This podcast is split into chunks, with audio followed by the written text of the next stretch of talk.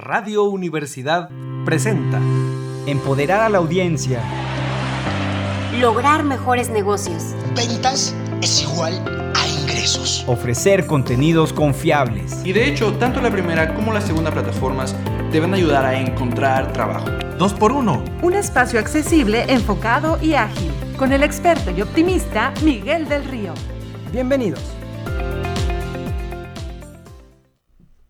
Muy buenas tardes, bienvenidos. Lunes 21 de febrero, son las 7 con 2 minutos y estamos empezando el día de hoy. Bueno, pues con muchas, con mucha energía. Mi nombre es Miguel del Río, estamos transmitiendo en vivo desde las frecuencias radiofónicas universitarias 88.5 FM y 91.9 FM en Matehuala, también en vivo desde internet, desde el sitio oficial, desde el sitio oficial radio y televisión.uslp.mx y por supuesto en las redes sociales, disponible cada semana también para quienes nos escuchan en Spotify, en México, Estados Unidos, España, Perú, Colombia y en todos lados a través del sistema podcast. Bienvenidos, bienvenidos a 2x1. Este espacio, bueno, este espacio dedicado a actualizar, a inspirar, a educar en temas empresariales. Muchas gracias. Muchas gracias por permitirnos acompañarles en este inicio de semana, como cada lunes. Y bueno, pues con este episodio. Y también muchas gracias por los comentarios por ahí que nos hacen llegar a través de las redes sociales. Me pueden encontrar como Miguel del Río MX en, esta, en las redes. Siempre atento a sus mensajes. A veces me tardo, pero pues sí, ya después ya contesto. Así que bueno, pues sin más preámbulo, vamos a ver un tema, varios temas muy interesantes. El día de hoy vamos a hablar sobre un tema que no todos eh, sabemos aplicar, conocer, definir, la semiótica. También vamos a ver cómo, fue, cómo fueron las ventas con este mes de febrero en cuestión de amor, amistad, COVID y demás. Entonces ya veremos aquí con Juan de Dios Castillo que nos platica. Y bueno, pues tenemos las imperdibles y muchísimos más temas. Así que bueno, pues demos inicio. Comencemos con las imperdibles. Las imperdibles. Análisis de lo más relevante de la semana. Una discusión detrás de cámaras de los temas de mayor interés. Marketing y campañas. Comunicación y branding. Muy bien, bueno, pues en 2x1 les presentamos las noticias imperdibles, este análisis estudiado de los temas más relevantes de la semana, con una discusión detrás de cámaras de las implicaciones en marketing y empresariales presentado este día por nuestro colaborador Alex Jaime, mercadólogo por la Universidad Autónoma de San Luis Potosí, con estudios de mercadeo en la Universidad Santo Tomás en Bogotá, Colombia, especializado en Community Management y en la industria de la hotelería. Bienvenido Alex, ¿cómo estás? Muchísimas gracias, muy bien Miguel. Después de todo el de toda la parte del love y amor y romance. Pues es que sigue siendo, sigue siendo. Todavía el otro lunes también sigue siendo. Todavía sigue siendo febrero. claro. claro. Bienvenido, Alex. Muchas gracias. Tenemos un tema pendiente de la semana pasada y es eh, cómo eh, podíamos hacer estas campañas de manera exitosa. Exacto. Eh, a partir de pues todas estas cosas emocionales, amorosas y demás. Entonces dijimos que lo íbamos a terminar el día de hoy, así que bueno, pues vamos, vamos a empezar sin más preámbulo antes de ver las imperdibles.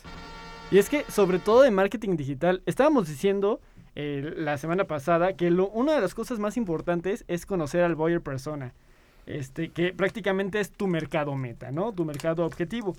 Y los puntos que habíamos mencionado muy rápido la semana pasada. A ver, danos todo el preview, este, el resumen, del, resumen del episodio pasado, porque luego si no hacemos la tarea, ¿qué vamos a hacer? hay, que, hay que darle seguimiento. Para los que nos están escuchando, es el podcast anterior de la semana pasada, ahí lo deben de encontrar. Pero a ver, tú dinos, de todos modos, recordemos. 14, recordemos. Bueno, una de las cosas más importantes era conocer los datos demográficos. Y aquí nos referimos a la edad, el sexo, los niveles de ingresos, la ubicación, el estado familiar y el nivel de educación. Muy bien. Toda esta información está, la verdad, y de manera muy accesible en la página de INEGI. De hecho, un mercadólogo debe abrazar y querer al INEGI por todos los datos que tienen. Y últimamente tienen unos datos de estudio muy importantes que, vale la pena revisar. Muy para bien. todos los segmentos, ¿eh? Otra de las cosas es la psicografía, saber las metas y las creencias y los valores que puede tener tu mercado meta. Y también las influencias y las fuentes de información. Actualmente las personas están cada vez más informadas y porque la información viaja de una manera como dijo esta mujer del el video viral, enigmante, ¿verdad? Oye, aquí algo bien importante para los que nos están escuchando, ¿eh? ¿Por qué, por qué la psicografía es tan importante? A ver, para los que nos están escuchando, ¿qué vas a publicar en una red social? Si tú no entiendes cómo es la personalidad, valores, opiniones de, de- de tu mercado meta o de tu audiencia. ¿cómo sabes que lo que pongas se va a interpretar correctamente? O sea, por ejemplo, algo tan sencillo como qué tan conservador puede ser tu Exacto. audiencia, no puedes poner cualquier cosa. ¿no? Entonces, ahí yo creo que enfatizar una consideración, a e- e- esta parte de la psicografía es muy importante porque solo lo demográfico es muy importante, fundamental, pero no es suficiente para poder crear una imagen de marca, sobre todo en una campaña, ¿no? Pero, Exacto. pero bueno, nada más era como una pequeña acotación, porque luego se nos olvida y pensamos que eso no aplica en la vida real o que lo que sea, y de verdad es todo un tema ahí en cuestión psicográfico, es pensar qué es lo que va a poner ahí. Perfecto. De hecho, justamente en, lo- en la... Ahorita no estamos en, como tal en temas electorales, pero en, en campañas electorales, lo que hacen los políticos cuando les preguntan, por ejemplo, qué opinas sobre el matrimonio igualitario y todo eso, como obviamente existe un gran sector psicográfico, lo que ellos dicen es, solo estoy en derecho, en, en pro de los derechos humanos. No, dis- no dicen si sí o si no, pero pues así es como pueden tantear el agua sobre todas esas creencias que puede tener el mercado. Pues es que finalmente hasta los colores que utilizas, hasta la tipografía que vas a aplicar, si no entiendes cuál es la psicografía, o sea, bueno, por ejemplo, algo de mano alzada, o sea, como si fuera Exacto. manuscrito, ¿cómo sabes si es tu mercado meta el que lo va a entender, lo va a poder leer para empezar? Sí, como es el caso de las personas que venden con cartulinas afuera del negocio y venden. Lo, ah, pero ahí todo va a depender del mercado. Exacto. Pero sí, eso es súper importante, la psicografía. Muy bien, muy bien, estamos haciendo la tarea el día de hoy. Se ve que es lunes. Palomita para Miguel, ¿eh? a ver, ¿qué más? Otro de los datos más importantes para conocer a tu buyer persona o para identificarlo muy bien es el proceso de compra. ¿Cuál es realmente el rol de tu cliente y, y por qué proceso tiene que pasar Mm. para poder tener tu producto o tu servicio? Entonces, también hay que ver qué les impide realizar una compra contigo y qué les puede impulsar a hacer esa compra. Y yo creo que aquí, paréntesis, te lo prometo, último ver, paréntesis, lo ver. tengo que hacer, mira, lo tengo Tú en la hazlo, punta de la tú lengua. hazlo. Oye, a ver, cuando decimos, es que la pirámide de Maslow o la pirámide de necesidades no la aplicamos, es que es súper importante entender Sí. qué es lo que está motivando a tu consumidor para comprar algo. Ve, por ejemplo, una marca de, de, de desodorantes, por ejemplo, ¿no? O sea, cuando esta marca de desodorante, el anuncio te está poniendo que todas las chavas van a caer rendidas a tus pies, es que con eso es a partir de entender la motivación. O sea, ¿qué es lo que está, qué, qué está haciendo este trigger para que el consumidor vaya y compre algo, ¿no? Entonces, Ahora, que va de la mano de la psicografía que mencionábamos sobre las metas. ¿Qué metas tiene esta persona? Y también se usa en el tema psicográfico en la, a usar influencers para de manera aspiracional. Bueno, y ahí es todo el tema, Sí. ¿verdad? Porque ¿qué influencer voy a utilizar si no entiendo qué es mi mercado meta? Exacto. Muy bien, nos estamos dejando mucha tarea, mucha tarea el día de hoy. Y esto solo es del, del episodio pasado. Muy bien, entonces, pues ahí está, datos demográficos, psicográficos, fuentes de información y cómo es el proceso de compra del consumidor. Muy bien. Así es. ¿Qué más? ¿Qué Pues ya- más tenemos que saber? Ya con todo esto, realmente definir al buyer persona nos va a permitir definir correctamente el mensaje que le queremos hacer llegar. Ahorita tenemos a Isaac, este que la verdad, pues él, más que nadie sabe de mensajes y cómo hacer llegar este tipo de cosas al, al mercado. Ahorita lo vamos a ver bien con eso. Y bueno, también el tono y el estilo del contenido y el diseño más importante. Y también, pues esto nos hace entender a los consumidores que buscan la información y cómo consumen realmente nuestro contenido. Entonces, esos son algunos tips. Muy bien. Ahora, también hay otros tips precisamente para este, este, este 14 de febrero. Es no olvidar a los solteros. ¿Cómo? A ver, ¿cómo que no Pues es olvidar a los solteros? Esta festividad que acaba de pasar no tiene por qué solo ser para aquellos usuarios que se encuentren como tal en una pareja. O sea, no hay que olvidarse de las no hay que olvidarse de esas personas solteras porque también buscan enviar amor a sus seres queridos, o sea, también tienen a quien amar. A ver, define entonces qué es un ser querido para Forever Alone. Pues aquellos familiares, ¿verdad? Aunque también hablamos de crecimiento este, en las descargas y en las compras de aplicaciones para citas. Muy bien. Oye, pero hasta la mascota puede funcionar, ¿no? Ah, sí. Por ejemplo, veíamos la semana pasada el caso de Toast, que sus campañas las hacían hacia, hacia los seres queridos, hacia la abuelita, hacia la mamá. Entonces, pues, también ellos buscan regalar cosas. Ay, bueno, pues ya, ya, verdad. El caso es que, el caso es que compren, el caso es que compren Pues algo. sí, pues, y mira, y sí compran, sí compran. Muy bien, muy bien. Entonces, pues no olvidar que eh, amor y con, con amor y sin amor, con pareja y sin pareja, o eh, parejas en plural, pero sigue ah, bueno, siendo también, consumidor. Bueno, también está el amor propio, ¿eh? También muy importante. Amigos, vayan a terapia. Ok, muy bien. Muy bien. Ahora Andas muy malo el día de hoy, andas muy cruel. Ay, pues es que ya pasó todo el tema del amor. Y bueno, también no olvidar las redes sociales, porque bueno, todos sabemos la utilidad y la cercanía que nos permite realmente estar con esa persona o con tu usuario final este, mediante este canal de redes sociales. Y es que, por ejemplo, el Día del Amor y la Amistad realmente nos permite conectar de una manera muy, muy profunda con los consumidores. Por ejemplo, en los hoteles me pasa que en esta época es cuando la gente está cada vez más interesada y bueno, digo, nadie está- ustedes no están para saberlo, pero yo sí estoy para contarlo. Es cuando incrementan la- las reservaciones para proponer matrimonio ¡Ay, qué bonito! En, en Entonces, este mes. en este mes y ahora todo este eh, toda esta situación hace que realmente la marca o sea, dependiendo de cómo vaya a estar ese matrimonio, ¿verdad? Pero hace que la marca sea parte de toda la vida del matrimonio. Nunca se le va a olvidar, a menos de qué tipo de matrimonio vaya a ser, pero nunca se les va a olvidar en dónde se les propuso el matrimonio y qué marca estuvo acompañándolos en Muy ese bien, momento. muy bien. Y sobre todo si dijeron que sí, ¿verdad? No, Exacto. digan que sí o que no, yo creo que no se olvida. Yo creo que si dicen que no, se van a acordar más de la marca. Muy bien. Y bueno, también un, un tip que realmente están usando los corporativos muy grandes este, es aprovechar el potencial del email marketing. Mm. Y bueno, no, no, se- no nos equivoquemos. Una de las compañías que usen, usan más este canal de email marketing es enviaflores.com. Y también Andrea de Enviaflores, todos estos correos que llegan en los newsletters semanales. Bueno, pues e- es muy importante aprovechar el email marketing. Es una de las ventanas de oportunidad que las empresas que hacen marketing digital deberían estar usando. Muy bien, muy bien. Bueno, pues ya saben, yo creo que aquí, ¿con, con qué concluís en esta parte? Vamos ahorita a las Ok. sin pérdidas, pero ¿con qué concluís esta parte? Yo, yo quiero decir algo, pero a ver, ¿tú qué dices? Bueno, primero conocer muy bien a tu, a tu mercado meta. Ya que tengas muy bien conocido tu mercado meta, hay muchas estrategias. Digo, ahorita estamos hablando de redes sociales, estuvimos hablando de los solteros y también estuvimos hablando del email marketing. Es realmente no dejar de subirse a la tendencia y comunicar de manera este, idónea a tu mercado. Muy bien. Y yo quiero agregar, muy A bien ver. dicho, yo quiero agregar lo que tú estás diciendo.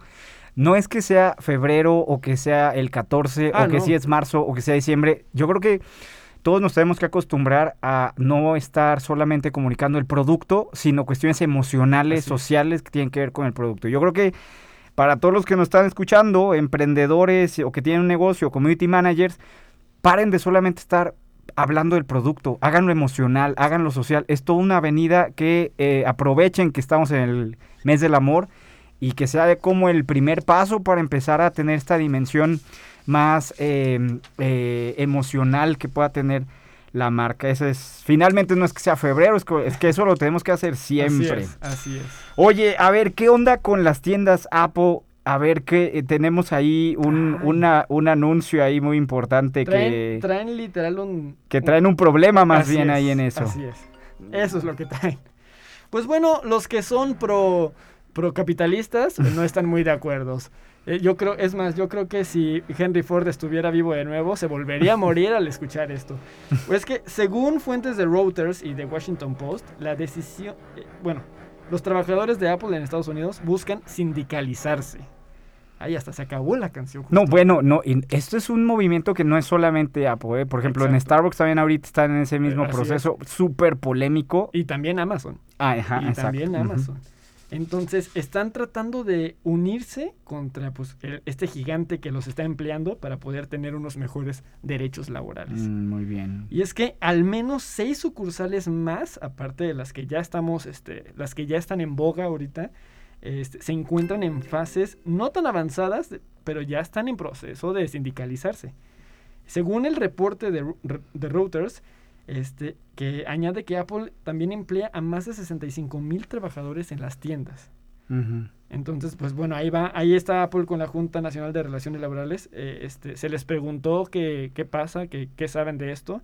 Y ellos pues no quisieron responder de inmediato a estas solicitudes. Yo creo que hay que ahí seguirle la, la pista aquí a lo que está sucediendo. Hay que, hay que dedicarle un episodio a esto porque sí, Sí, sí, so- sí. sí es una gran... Sí es una, una... Sí es algo que hay que ponerle mucha atención. Oye, y de Disney, antes de que se nos acabe el tiempo, ¿qué está pasando con Disney? Pues va a empezar a construir ya su primer barrio residencial inspirado en sus películas. ¿Cómo vas Sí, a o sea, vivir? ya, puedes Ah, vivir ahí. todo el mundo va a querer vivir en, un en el castillo de la Cenicienta, ¿no? Bueno, también hay quienes van a querer vivir en Star Wars. Yo sí quiero Ya vivir ves, ahí en Star ves. Wars. Muy bien, Entonces pues, ya, me- el- este programa, este es fue nuestro último episodio. Pues sí, el proyecto de Disney va a constar de 1900 viviendas levantadas en un espacio exclusivo y ambientado con los icónicos personajes. La primera de estas comunidades ya está este, construida, de hecho ya se bautizó como Cotino. Y va a comenzar ya, o sea, bueno, ya está empezando sus obras. Y en este mismo año, en 2022, en la localidad de Rancho Mirage, es, eh, son 250 hectáreas del rancho californiano en Coachella. Órale, bueno, pues. y también van a tener vista al mar. ¿eh? Oye, hay que preguntar si nos aceptan el crédito de que Infonavit y Infonavit, todo por allá. Espero. Oye, pues está interesante. ¿Con qué concluyes, mi estimado Alex, esta semana? Pues nada, que hay muchas polémicas, hay muchos temas. Este, todavía la próxima semana se vienen más temas más contundentes. Ándale, nos dejas al filo del asiento. Muy En bien. ascuas. Muy bien, Alex. ¿Dónde podemos encontrarte? ¿Dónde podemos saber más? Estoy en todos lados como Alex Jaime. Me pueden encontrar en Instagram, en el Twitter y hasta en el Facebook como Alex Jaime. Muy bien, Alex. Bueno, pues muchísimas gracias por estar con nosotros y Hombre, tenernos tan al día y hacer más emocional nuestras campañas en las redes sociales. Muchísimas gracias, Alex. Hombre, que Vamos ahora, muchas gracias a, a Alex. Vamos ahora con esta colaboración. Vamos con nuestro invitado, uno de nuestros invitados el día de hoy, Juan de Dios Castillo. Vamos a la colaboración. La colaboración. Opinión e inteligencia. En vivo. Tu voz y tus temas en sintonía. Muy bien, bueno, pues en 2x1 es este espacio de divulgación, este espacio de divulgación y reflexión sobre nuestras temáticas de marketing. Hoy tenemos invitado al maestro Juan de Dios Castillo. Él es maestro en administración por la Universidad Autónoma de San Luis Potosí, tiene su perfil de negocio, vocación por la docencia, coordinador y profesor frente a grupo en la Facultad de Estudios Profesionales de la zona Huasteca. Bueno, pues también es muy experto en el área de marketing, en la innovación educativa, del emprendimiento, conferencista, emprendedor. Bueno, todo, todo es Juan de Dios. Bienvenido Juan de Dios, bienvenido esta tarde aquí a Radio Universidad. Hola, ¿qué tal Miguel? ¿Cómo estás? Pues un gusto saludarte. Ya, ya tenía tiempo que No. a platicar con tu, con tu audiencia, que qué padre, y escuché todo lo que estaban platicando.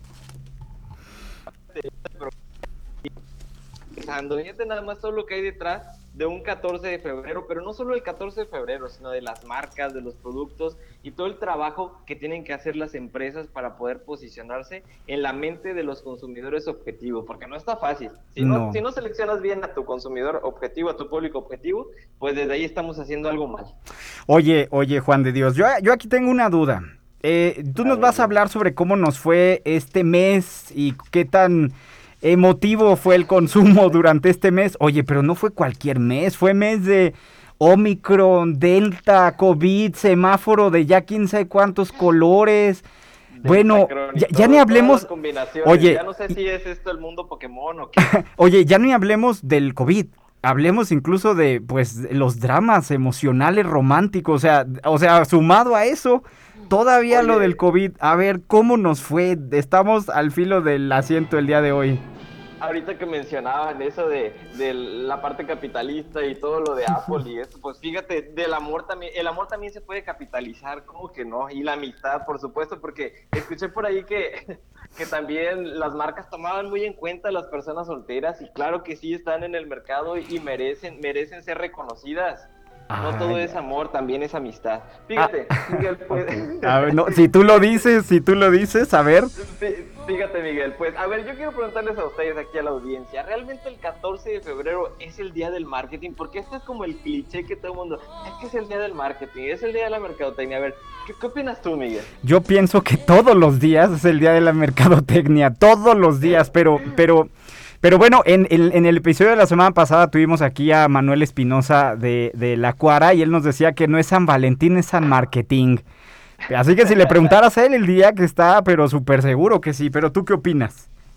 Yo también opino igual que tú porque definitivamente una empresa que hace bien su trabajo no solamente se espera el 14 de febrero para poder posicionar su marca o para poder catapultar sus, sus productos. Es como la, la, la parte, fíjate, de cuando en el mes del orgullo todas las marcas empiezan a vestir del arco iris de colores y no es el punto. Oye, El y, y en marzo el de la mujer, todo mundo se pone ahí el moñito del mes de la mujer, ¿no? Aunque Y tengan mil yo- problemas ahí de clima organizacional. Exactamente, exactamente. Y, y, y, la- y te pregunto yo, ¿y el resto del año qué pasa? ¿Qué pasa con los colores y las marcas? ¿Qué pasa con estas, eh, eh, esta parte de, de- de la semiótica que por ahí ustedes van, van a platicar también por ahí, algo muy interesante? Entonces, pues mira, yo te traigo resultados que no solamente se ven después de nueve meses. No nos vamos a esperar. Ay, no seas así. ver. Pues se dice, se dice y no pasa nada. Oye, sí, porque la verdad sí queremos saber cómo nos fue. O sea, de verdad, incluso con el COVID, ¿sigue siendo negocio el amor o el desamor? A ver, platícanos, ¿qué encontraste, Juan de Dios? Pues como, como te decía Miguel, mira, quienes salieron ganando en esta, en esta parte del amor y la amistad, pues fue la industria restaurantera, la parte de la- los productos como las rosas, los centros comerciales, los globos y los chocolates. La industria chocolatera también salió ganando. Ya te imaginarás cómo le fue a estos productos. ¿Por qué? Porque fueron los productos estrella en este 14 de febrero. Oye, pero, pero es el típico cliché, ¿no? Es como el típico cliché, el del chocolate, el de la flor. O sea, somos entonces como de tradición. O sea, esa tradición como. o sea, ahora sí que ni el COVID la detuvo, ¿no? Y sí, Miguel, porque nuestra cultura está tan arraigada, créeme que se demuestra hasta en estadísticas a niveles internacionales en donde nosotros como país, como México, estamos dispuestos a gastar más en nuestro ticket promedio por llevar a una cena romántica, por comprarle alguna rosa. Fíjate que dentro de los complementos, o sea, unas rosas van acompañadas de unos chocolates. Es la pareja perfecta de este 14 de febrero. Es- Esta fue la combinación perfecta. Qué, Ahí, te la dejo. qué espléndido eres tú en el amor, qué bárbaro. Pero bueno, sigan aquí el, sigan aquí el consejo de Juan de Dios entonces. Hay que ser Lástima- lástima, lástima que mi Beli no, no pudo, no pudo recibir estas rosas y estos chocolates en este, en este tan ajetreado 14 de febrero que... No, oye, pero a ver, a ver, una duda. ¿Gastamos igual en el amor que en la amistad o en la falta de amor y en el perro y en la familia? A ver, ¿cómo, cómo anda eso? Porque, bueno, yo creo que un chocolate pues se lo puedes dar ahí a cualquiera, ¿no? O sea, en realidad no es, no, no es como, por ejemplo, joyería o algo así que pues no le vas a dar el anillo de diamantes a... Híjole, será muy tu amiga, muy tu amigo, pero pues no, mejor la paletita. la paletita de corazón con un mensaje sorpresa. Fíjate, Miguel. Pues mira, aprovechando esto, es, es identificar a- al consumidor al cual te vayas a dirigir. Cada persona tiene su punto específico para poder destinar. Definitivamente hay quienes van a ser más espléndidos si es la pareja, hay quienes a lo mejor esa amistad que quiere, que con miras a convertirse a, a- a un, a un romance, pues le van a echar más ganitas. Pero, por ejemplo, dentro de los productos, Ujú. yo te voy a decir, las flores el 14 de febrero es un negocio que dejó hasta 2 millones de pesos Ay, este, en, este 2000, en este 2022. Ahí te la encargo, fíjate. Esta fecha es de las más importantes para los floricultores y los productores, ya que representa, representó el 25% de su venta anual. Imagínate nada más la importancia que tiene. Pero eso está combinado, Miguel, con la estacionalidad o, o la parte de la de las fechas importantes dentro del año, como lo es el 10 de mayo, que también es otra de las fechas que, que- que refuerzan las ventas de, de los floricultores o de la parte de los productores de, de rosas y flores, tanto ornamentales como de las rosas cortadas, y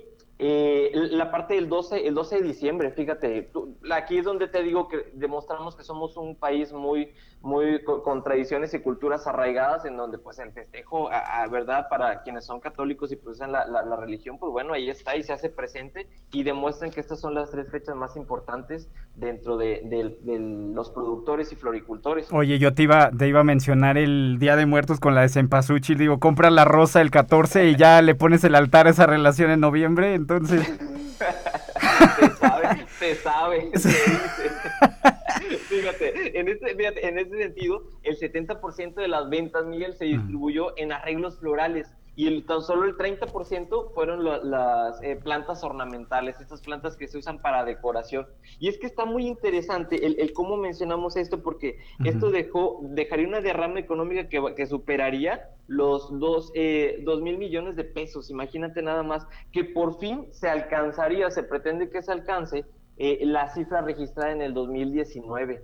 ¿Te acuerdas cuando todavía no había pandemia? Porque así mismo lo mencionan los, los productores en su momento, que en el 2019, el, el 14, perdón, el 14 de febrero del 2020 alcanzaron a librarla alcanzaron a librarla y a sacar toda la producción, pero ya para el 10 de mayo ¿sí? de este año, del 2020, fue cuando ya la producción se les vino abajo. ¿Por qué? Porque tuvieron que tirar la mayor cantidad de sus, de sus rosas, de, de, todas estas flores, porque pues la, la, pandemia vino a, a, a, mostrar una caída en todo ello. Pero yo te pregunto, ¿cuáles crees que fueron o que son las... Eh, la producción de, de, las flores que más, que más hay aquí en el país. ¿Cuál, ¿Cuál creo, cuál creemos que son las flores que más se vendieron aquí en el 14 de febrero? Bueno, pues ciertamente el cempasúchil no creo, pero... A ver, vamos, ese queda fuera, ese descartado. A ver, dinos cuáles son esas flores. Mira, me queda un minuto antes de ir a un corte. Eh, pero para que no, no vayas a colgar y continuamos la conversación. Pero a ver, no nos puedes dejar así eh, eh, en suspenso. ¿Cuáles fueron las flores? En la intriga, como final de viernes de telenovela. pues fíjate, las cinco, las cinco flores, la, producción fue de rosas, claveles, gerberas, los lilies y el girasol. Imagínate nada más. Oye, perdón, pero allá hay de todo tipo de precio, ¿eh? O sea, tienes unas bien caras y clavel, bueno, pues digo, está bonita, pero pues no, no es muy cara que digamos, pero pues está interesante eso. Es que ahí está la combinación de nuestra mayor cantidad de producción aquí en el país, Miguel. Oye, y antes de ir al corte, ¿qué, ¿cómo podemos eh, entender esta estacionalidad y cómo, y lo que viene, ¿no? A lo mejor como tú nos estás diciendo, bueno, ahorita si ya se me pasó febrero, ¿qué sigue? ¿Qué, ¿Cómo puedo aprovechar o hacia dónde debería de pues yo poder capitalizar entendiendo estas cifras que nos estás dando y este comportamiento del consumidor que nos estás compartiendo. Eh, ¿Qué te parece si nos vamos con esa pregunta? Nos vamos al corte, Juan de Dios. Y regresamos para que no me vas a colgar y pues regresamos para que nos digas aquí con qué concluyes, cómo lo aprovechamos, sobre todo cómo, cómo le damos sentido a esta tendencia. ¿Qué opinas, Juan de Dios? Sí, claro que sí, por supuesto, Miguel. Aquí vamos a resolver todo esto. Ay, así se habla, mi estimado Juan de Dios. Son las 7 con 28 de la tarde. Les agradecemos su sintonía de este programa. Vamos a una pausa. No se vaya porque pues ahorita nos van a dejar más tarea. Regresamos con la segunda parte de nuestro programa en vivo en Radio Universidad. Estoy casi segura que la, la mayoría de los negocios... Reflexión y actualidad. Insight al aire. La voz de expertos.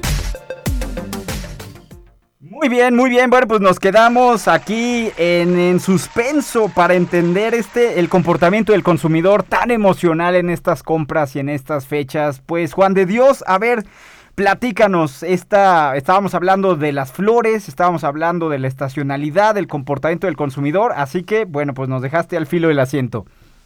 Y fíjate, para, para las personas que tienen este tipo de giros, eh, de giros comerciales, hay que, hay que ser muy claros, Miguel. La estacionalidad está marcada dentro de las, eh, las fechas más importantes para este tipo de artículos, como son las flores, por así decirlo.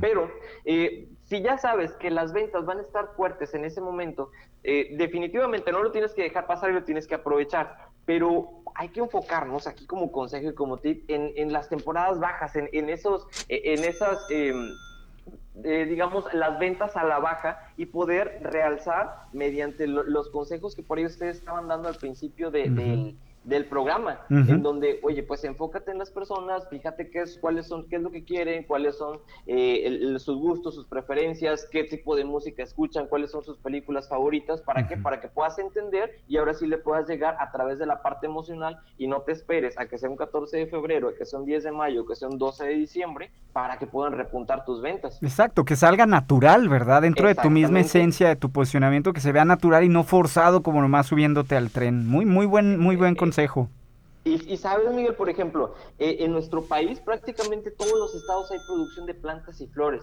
La producción comercial más importante de flores se centra obviamente en el Estado de México, que aporta más del 70% de producción. Imagínate, el 70% de la producción del país. Mm. Después de ahí viene Puebla, viene Morelos y viene Baja California, en donde hay mayor producción de flor cortada. Pero hay algo muy interesante en este comportamiento, Miguel, y es lo que te, te quiero platicar y le quiero platicar a las personas, que pongamos atención precisamente en nuestros consumidores y en cómo está cambiando. Si bien hubo un aumento y a raíz de que ya la situación de la pandemia y toda esta, e, esta, esta parte eh, que te desconcierta acerca del si voy a tener ventas, si no voy a, si no voy a tener ventas, tiene un motivo, más allá del COVID, más allá de todo esto, tiene un motivo el, por qué debemos de analizar el comportamiento del consumidor. Hubo un aumento en cuestión de las plantas y de las rosas, pero tiene su, tiene su, su, razón de ser o su motivo. A ver, ¿cuál es? las generaciones, ahí viene el cambio generacional, ¿sí? Ahorita tenemos a los, a, la parte de los millennials que tienen un comportamiento distinto a los baby boomers, donde las prioridades empiezan a cambiar, Miguel, donde, donde una estabilidad ya no es tan importante para los millennials, un trabajo fijo ya no les garantiza nada ni les mueve nada, donde tener una casa eh, lo, eh, lo cambian por viajar, donde ahorita la parte de, una estabilidad laboral la cambian por una flexibilidad laboral.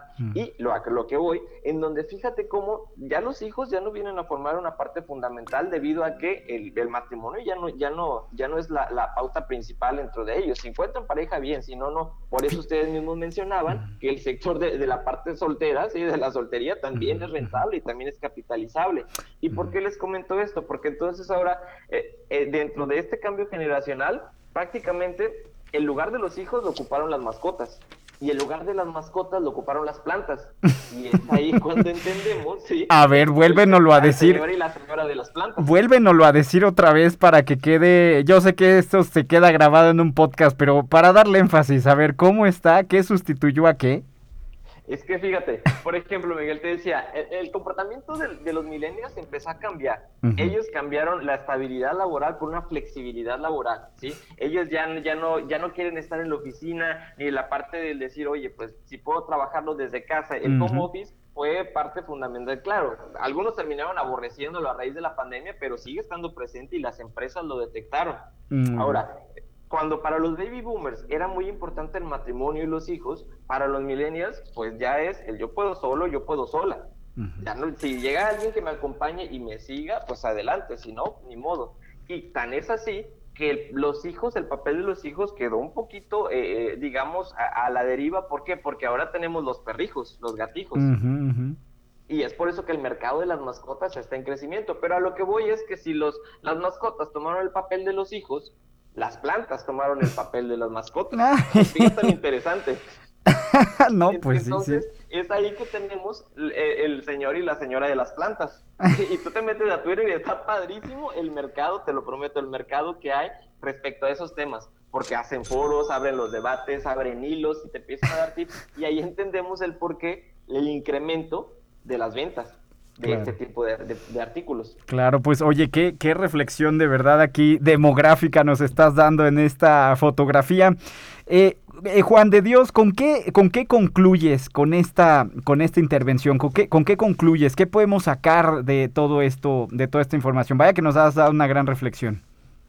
Fíjate, hay, hay varias conclusiones, Miguel. Dentro de ellas, uno, el no te esperes a una estacionalidad. Ve, busca las maneras, busca las estrategias, sobre todo eso, Miguel, las estrategias para poder incrementar el pico de ventas de tus productos, no solamente en las fechas esperadas, en las fechas que tú sabes que va a haber movimiento. Identifica cómo puedes llegar a tu consumidor, identifica principalmente a tu consumidor. Y ahora sí busca la manera de venderle tu producto, pero de una manera emocional. Muy bien. La otra, eh, la otra de las conclusiones es precisamente el cambio que está teniendo el comportamiento del consumidor a raíz de, las generaciones que vienen. Porque si tú dices los millennials tuvieron un cambio drástico, espérate las generaciones que vienen porque están hijas de, de, análisis crítico de más de tres programas, te lo aseguro. bueno, pues ya, ya te, tendremos que tener aquí otra vez para que nos hables de esto y nos prepares. Claro que sí, Miguel, con mucho gusto y un saludo para toda la audiencia. Muy bien, Juan de Dios. Oye, ¿dónde podemos encontrarte? ¿Cómo podemos consultarte? ¿Dónde andas, Juan de Dios? Por ahí ando en Instagram y en Twitter como JDD-Castillo, JDD-Castillo, ahí me encuentro en todas las redes sociales y pues claro, en lo que se les pueda ayudar ya saben. Muchísimas gracias Juan de Dios, como siempre nos vemos en antes de que terminen las vacaciones de Semana Santa porque tenemos mucha tarea que aquí ya nos dejaste. claro que sí, Miguel. Es un gusto siempre estar con ustedes. Igualmente, Juan de Dios, muchísimas gracias. Nos vemos, Juan de Dios. Un aplauso hasta allá. Muchísimas, muchísimas gracias. Vamos a continuar con la sección de la entrevista el día de hoy. Vamos a continuar en esta última parte de nuestro programa el día de hoy. Estoy casi segura que la, la mayoría de los negocios Reflexión y actualidad. Insight al aire. La voz de expertos. Muy bien, bueno, pues son, son las 7 con 38 minutos y estamos, bueno, pues con un invitado también el día de hoy, súper experto en esta última parte de nuestro programa en vivo. Él es el maestro Isaac Rodolfo Guajardo Recendis, él es maestro en administración con énfasis en negocios por orgullosamente la Facultad de Contaduría y Administración, graduado en Ciencias de la Comunicación por la Universidad Autónoma de San Luis Potosí. Tiene experiencia, Rodolfo, ¿en qué no tienes? Ventas, emprendedurismo, marketing, comunicación, bueno, eh, bueno, etcétera. Y bueno, pues también en comunicación organizacional, también tanto en los ámbitos públicos como privados. Actualmente es coordinador del Centro Universitario de Apoyo Tecnológico Empresarial de la Universidad, también conocido como Cuate. Así que es nuestro experto Cuate Rodolfo Guajardo. A tus órdenes, mi querido Miguel. Muy buenas tardes. Alex, ¿qué tal? Oye, Rodolfo, estamos con un tema que nos tiene igual al borde del asiento. El día de hoy hemos estado con muchos suspensos en, esta, en este episodio porque es un tema que no cualquiera entiende. O sea, no todos entendemos qué es la semiótica. Ajá. ¿Qué es eso? ¿Cómo se come? ¿Para qué sirve? ¿De dónde nace? ¿Con qué se acompaña? ¿Qué es eso? A ver, ¿qué es la semiótica para empezar? Ay, Diosito Santo. Mira, Miguel, este, definir a la semiótica es algo que, puede eh, convertirse en un arma de dos filos. Este, a mí me gusta más que nada como expresarlo como una disciplina en donde convergen diferentes escenarios. Eh, hablamos de lingüística, hablamos de comunicación, hablamos de filosofía, hablamos de una concepción de la realidad de cada persona, hablamos de este pues diferentes escenarios que se viven, de cómo va evolucionando, de cómo se va adaptando. Para empezar, bueno, eh, hay que tomar como premisa la, idea de qué es realmente la comunicación como tal, ¿no? y, algo de lo que yo hablo en, en clases es este bueno para, para que se dé el proceso realmente de una verdadera comunicación debe de haber una interpretación debe de haber una respuesta. Y, y, esto es algo que bueno podemos encontrar en diferentes escenarios en el ámbito de la mercadotecnia en el ámbito de la publicidad en el ámbito de, de, la comunicación organizacional incluso hasta en la comunicación interpersonal no entonces eh, bueno si, si, me lo permites bueno podríamos a lo mejor tomar como referencia el, el pues, ¿cómo, cómo, plantearlo? La, la, cuestión teórica. Empezamos desde ahí. Bueno, eh, como tal, bueno, la, la, semiótica es, es una construcción del conocimiento de nuestra realidad. Y en su momento, el pionero de esta construcción fue un hombre llamado San Agustín de Hipona. San Agustín, bueno, era un teólogo, pero era también un filósofo. Que Tenemos que ponernos Ah, Muy teóricos, por supuesto, el día de hoy. Por supuesto, saquen, saquen todo su plumón. Eh, ya está listo. Todos los plumones en este momento los acabamos de sacar. Saquen sus plumones porque empieza la cátedra. Oye, ¿y por qué, por qué quiere estudiar esta interpretación? ¿Que no todos interpretamos lo mismo? Al final de cuentas, Miguel, este, podemos estar sentados en un mismo espacio, podemos estar sujetos a un mismo estímulo, pero cada uno lo va a interpretar de diferente manera. Eh, retomando un poco la idea de San Agustín, él, por ejemplo, bueno, como, como teólogo, como estudioso, lo que buscaba era precisamente el darle un significado hacia qué es lo que estaba ocurriendo o qué es lo que ocurre cotidianamente a nuestro alrededor. Y la comunicación y la lingüística forman una parte muy importante de, la, de la, teología. Este, no, no me voy a meter mucho en eso porque si no me agarro a hablar y ¿para qué quieres? No, no termino. Pero este, eh, digamos, este es nuestro primer personaje clave. El segundo personaje, que se convierte también en un referente, no solamente, gracias, no solamente para, para la semiótica, sino para la lingüística, es el famosísimo Ferdinand de Saussure. Es muy conocido. De hecho, así es donde nace por allá la semiología como la conocemos, en Francia. Exactamente, exactamente. Fíjate, acabas de dar con un, con un concepto que es clave porque este, unos dicen que es semiología, otros dicen que es semiótica. Al final de cuentas depende más bien como del estudioso o depende de la escuela que estemos este, tomando como referencia. Pero Ferdinand de Saussure, que también era considerado el padre de la lingüística, él dice, este, básicamente todo el, elemento del significado o, del significado de las, de las cosas es, eh, tomas como referencia dos elementos. Él dice, uno es el significante y uno es el significado. Y tú dices, ¿qué es el significante? ¿Con qué se come eso, verdad? el significante es, este, en cuestión teórica, la imagen acústica. En cuestión aplicada, es la manera en la cual nosotros nos expresamos. Mm. Vamos a ponerlo de esta manera. Si yo digo la palabra perro, tú vas a pensar en un perro de una raza y mi querido Alex va a pensar en otro tipo de perro, ¿no?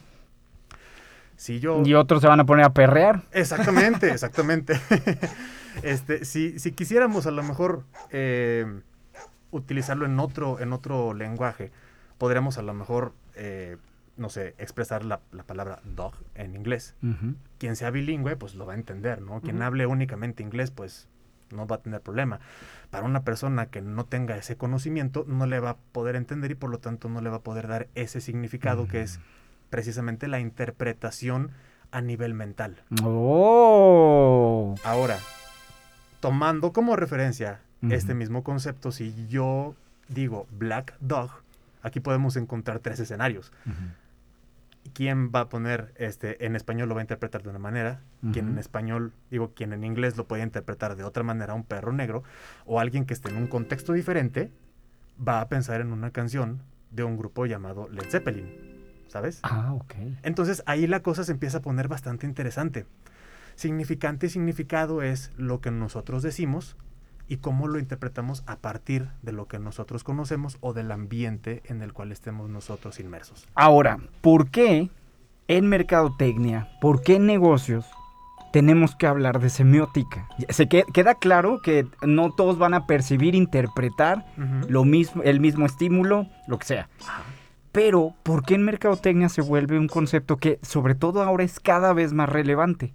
Porque mi querido Miguel, el mercado como tal también va evolucionando, va cambiando. La semiótica lo que nos permite no es solamente interpretar o entender la realidad, sino también ayudar a emitir un mejor mensaje, a comunicarnos de una mejor manera y a poder enriquecer nuestra propuesta de valor.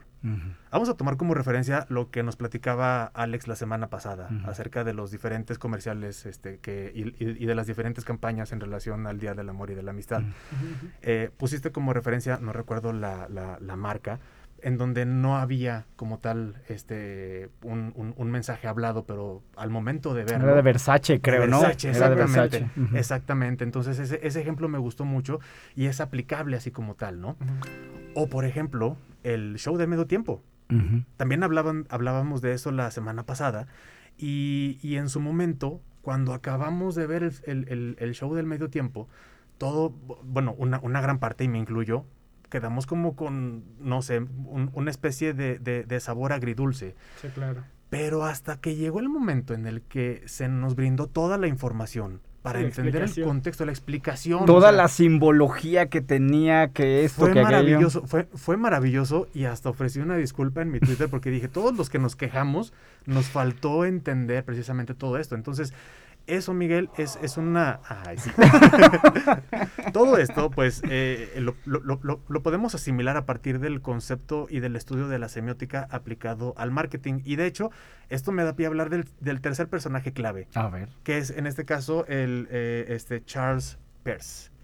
Charles Peirce, por ejemplo, enriquece mucho la propuesta de Ferdinand de Saussure, pero agrega un tercer elemento, que es el interpretante. Tienes al objeto, tienes al signo y tienes al interpretante, no al intérprete. El intérprete es, bueno, el individuo, el ser humano. El interpretante se entiende como ese efecto mental. Entonces ya aquí la cosa también empieza como a evolucionar y ya en la escuela de Charles Peirce eh, surge lo que conocemos hasta el día de hoy como la verdadera semiótica. Semiótica. Exactamente. Ahora, ¿a dónde podemos llegar con todo esto? Bueno, pues fíjate que eh, tomando como referencia el, el, objeto de estudio, el objeto así como tal de, de Charles Peirce, él dice, podemos incluso desglosarlo en tres partes importantes. Uno, lo que es el icono, que de hecho de eso habló también eh, Humberto Eco en, en, en, muchas de sus obras, eh, lo que es el, el, el, símbolo, que también es, es muy importante, y algo que también se conoce como índice.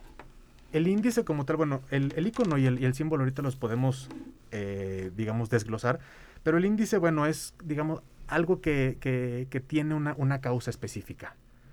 ¿A dónde quiero llegar con, con, todo esto ya para ir como que asentándola? Vamos, vamos a dejar de lado lo, lo teórico y vamos mm. a ir enfocándolo hacia la parte del, del, del marketing o algo, o algo más aplicado. Eh, bueno, vamos a decir que este, todos los seres humanos, así como lo planteaste ahorita, Miguel, uh -huh. pues estamos inmersos en una realidad y cada uno lo va a interpretar de diferente manera. Para ello, bueno, pues necesitamos un poco de información o, o, algo que nos permita como que profundizar en diferentes cuestiones. Sé que ahorita, bueno, no tenemos cámaras ni nada, pero uh -huh. este, yo traigo una playera en este momento que me gustaría describir porque eh, damas y caballeros, quienes nos escuchen en un momento eh, en, en, en, Spotify, pueden poner pausa y pueden buscar la imagen que yo, que yo voy a describir en este momento. Traigo una palabra aquí medio rara, no sé si Alex me puede sí. hacer el favor de... A ver, sí, porque yo no le entendí nada. Es una palabra muy sosa, no, no es cierto. pues yo lo entiendo como una Z, una O, una S y otra O, y luego una F acostada abajo. Ok, muy bien. Vamos a decir que es algo que es, me parece que se entiende como soso, ¿verdad? Ajá. Ah, y, tú, uh -huh. y tú dices, bueno, pues ok, no sé, no sé qué es eso, ¿verdad? Bueno. No, yo tampoco, no le entiendo a nada. Muy bien. Ahí te va, ahí te va la cuestión. Parece tailandés. Parece sí. tailandés. Bueno, esta, esta frase o esta palabra, sí que parece que es palabra, pero no lo es, eh, es uno de los elementos simbólicos que ajustó un guitarrista. Bueno, es que a mí, a mí me gusta mucho la música.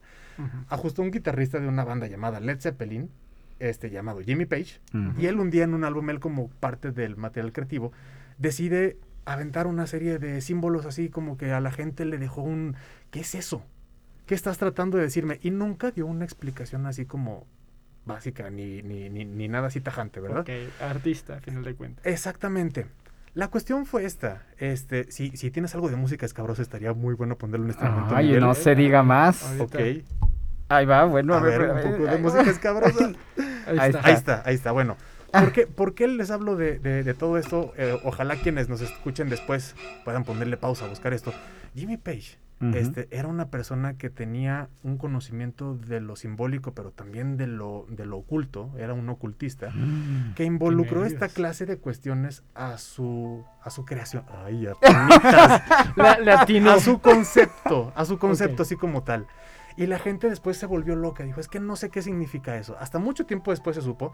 Hoy en día he sabido que él tiene esta clase de tendencias, entonces pues para él fue algo muy, muy, muy fuerte. Ay, no, ¿qué es? Ya vino. Ya no sé. nos puedes tener así, güey. No sé qué sea eso. Si me invitas a otro programa, con gusto te platico. Ah, bueno, está bien. Tendremos que hacer un programa especial semiótica en la música. Exactamente. Segundo ejemplo, y a lo mejor esto, esto tiene que ver mucho con, con lo histórico.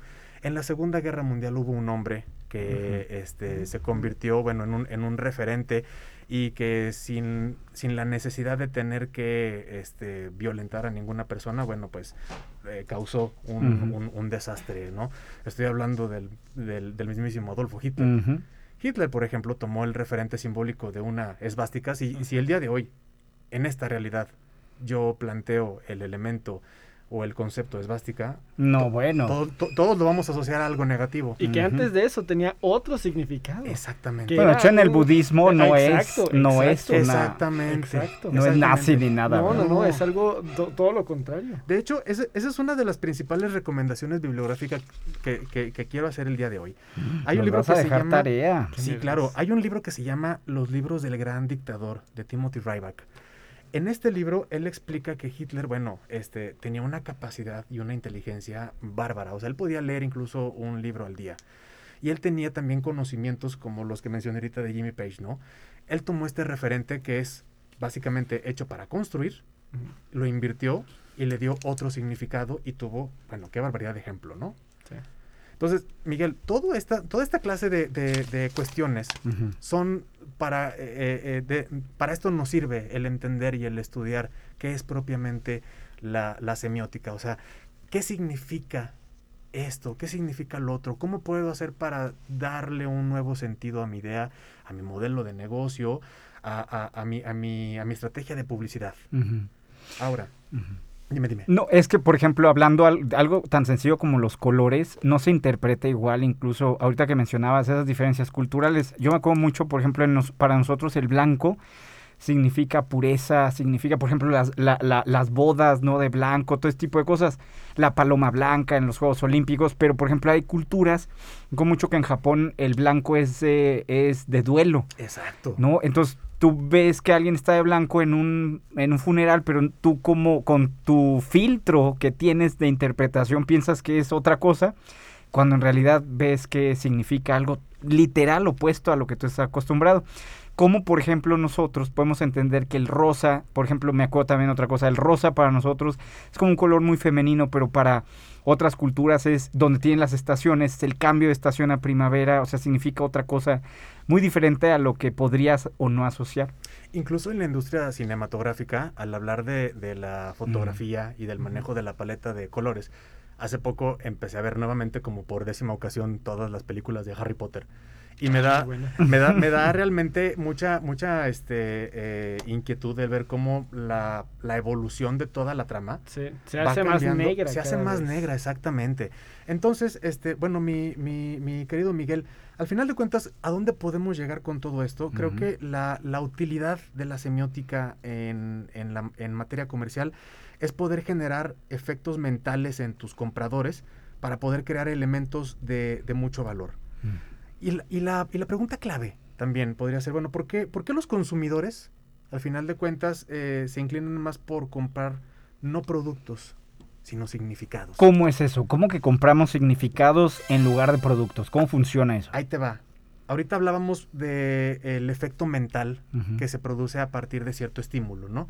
Cada persona está en un contexto y en un entorno diferente nosotros compramos significados precisamente por el valor del efecto mental que le asignan las marcas a sus productos. Es decir, nosotros podríamos entender que para poder pertenecer a, porque luego la, la, semiótica nos da pauta también para poder estudiar eh, protocolos, eventos, este, diseño. Diseño. hay, hay códigos en, en, los cuales, bueno, pues para poder ir a algún lugar o para poder pertenecer a, pues tienes que cumplir con ciertos estándares, ¿no? Este, tomemos como referencia, y ya con esto, con esto termino, este, si, si, si me voy así como que este, alargando, ¿cuál, ¿cuál sería un valor a lo mejor agregado para un producto así muy específico y sobre todo ahorita que ya estamos en, en, épocas del, del amor y todo esto, que por cierto, déjenme les digo, yo soy producto del 14 de febrero. Ay, ¿por qué? Cuéntanos eso. Pues es que yo nací en noviembre, Miguel. Ah. Y entonces, y entonces yo empecé a sacar cuentas y dije, ah, pues así estuvo el asunto. En mi familia también hay un producto un saludo a tu mamá y a tu papá. Un saludo. Que, ya, debe de tener prendida la radio. Perdóname, mamá. por andarte ventaneando. Qué oso. No, chécate, ya con esto termino. ¿Por qué, este, por qué, por qué compramos anillos de diamante para poder comprometernos? Y el diamante a lo mejor puede ser, bueno, ¿dónde se forja el diamante? Y el significado que le damos es que el diamante primero se forja en el interior de la Tierra bajo mucha presión y esto puede ser un simbolismo de todo lo que significa el construir una relación y un diamante que puede estar a lo mejor este, incrustado en un anillo redondo que no tiene ni principio, no tiene fin, como el amor que se pueden llegar a tener las personas. Ay, no. Si alguien utiliza esta clase de conceptos en su próxima campaña, denme crédito, no sean malos. Ya, que me lo pongan. Oye, oye, está, está interesante. Yo creo que aquí una de las cosas, no sé tú qué opines, eh, y como en conclusión, pienso que la semiótica no funciona si no empiezas a orientarte más a quién es esa persona que te va a interpretar, ¿no? No tú sino la otra persona que te va a entender ahí. ¿Qué, es lo que va a entender, no? ¿Qué opinas? Exactamente. De hecho, esta es una de las premisas que utiliza el, marketing político. ¿Cómo puedes llegar a, influenciar a tantas personas a través de una gama de colores, a través de una gama de mensajes? Este, hay un, hay un símbolo que luego eh, es, muy, es muy conocido que es este, ¿no? Amor y paz. Amor y paz, ok, bueno. Fox. Pero a ver, ¿de dónde viene el concepto de amor y paz? ¿Por qué, por qué le asignamos esto? De, Churchill, ¿no? El origen es precisamente eso. O sea, Winston Churchill, alguna la B de persona, Victoria, ¿no? La B de Victoria. Él empezó a repetir mucho este, este gesto a manera de que necesitamos darle la confianza a las personas de que nuestro país va a estar del lado ganador. Mm, exactamente. Entonces, Oye, necesitamos que nos dejes tarea y te tenemos que volver a invitar porque esto de la semiótica es un tema que tenemos que aprenderlo muy bien, Claro porque que es el punto para que algo funcione. ¿Dónde podemos saber más y dónde podemos encontrarte, eh, Rodolfo? pueden encontrarme en cualquier red social. Ah, sí. No, no, no. Pueden- pueden ¿Dónde podemos reclamarte del Super Bowl? Claro que sí. Este, pueden reclamarme, este, no, no se crean, en Facebook, en Twitter, en Instagram como Rodolfo Guajardo. Este, yo les quiero dejar como tarea un, un libro, esto, esto es algo como que fuera de lo académico. Eh, bueno, ya les recomendé los libros del Gran Dictador. Hay otros dos libros de Humberto Eco, buenísimos, son La historia de la belleza y la historia de la fealdad. Buenísimos, están ya fuera de catálogo. Exactamente, bueno, si los llegan a encontrar, me avisan también para poder completar mi colección, porque luego regalé uno, Miguel. Sí, son dos tomos. Sí, hombre. Y ya ni Y el otro- anillo. Yo no, ya sé. Y otro, y otro que también está como medio polémico, pero que es buenísimo. Ujú. ¿Por qué los hombres no escuchan y las mujeres no entienden los mapas? Ándale. Alan y Bárbara Piz. Adiós ese anillo. Ya valió. Adiós ese anillo. Pero es importante, es importante porque hombres y mujeres, al final de cuentas, tenemos una eh, forma de interpretar los mensajes y nuestra realidad completamente diferente. Muy bien. Y este libro nos abre esta perspectiva. Muy bien, pues muchísimas gracias, No, Rodolfo. Al contrario, Miguel, al contrario. Gracias, Rodolfo. Fue muy padre que estuvieras aquí. Tenemos que seguir esta conversación. Es así como llegamos al final. Mi nombre es Miguel del Río. Les recuerdo que estamos en 2x1 en vivo, esperando que todo lo que escucharon el día de hoy se convierta en dinero. Gracias a la dirección de radio y televisión de la universidad, a todos ustedes por su sintonía. Los invitamos a que continúen con la programación. Nos escuchamos el próximo lunes. Entre tanto, pásenla bien y bueno, pues buenas noches. Radio Universidad presentó Empoderar a la audiencia. Lograr mejores negocios. Ventas es igual a ingresos. Ofrecer contenidos confiables. Y de hecho, tanto la primera como la segunda plataformas a ayudar a encontrar trabajo. 2x1. Un espacio accesible, enfocado y ágil. Con el experto y optimista Miguel del Río. Hasta pronto. Bye bye.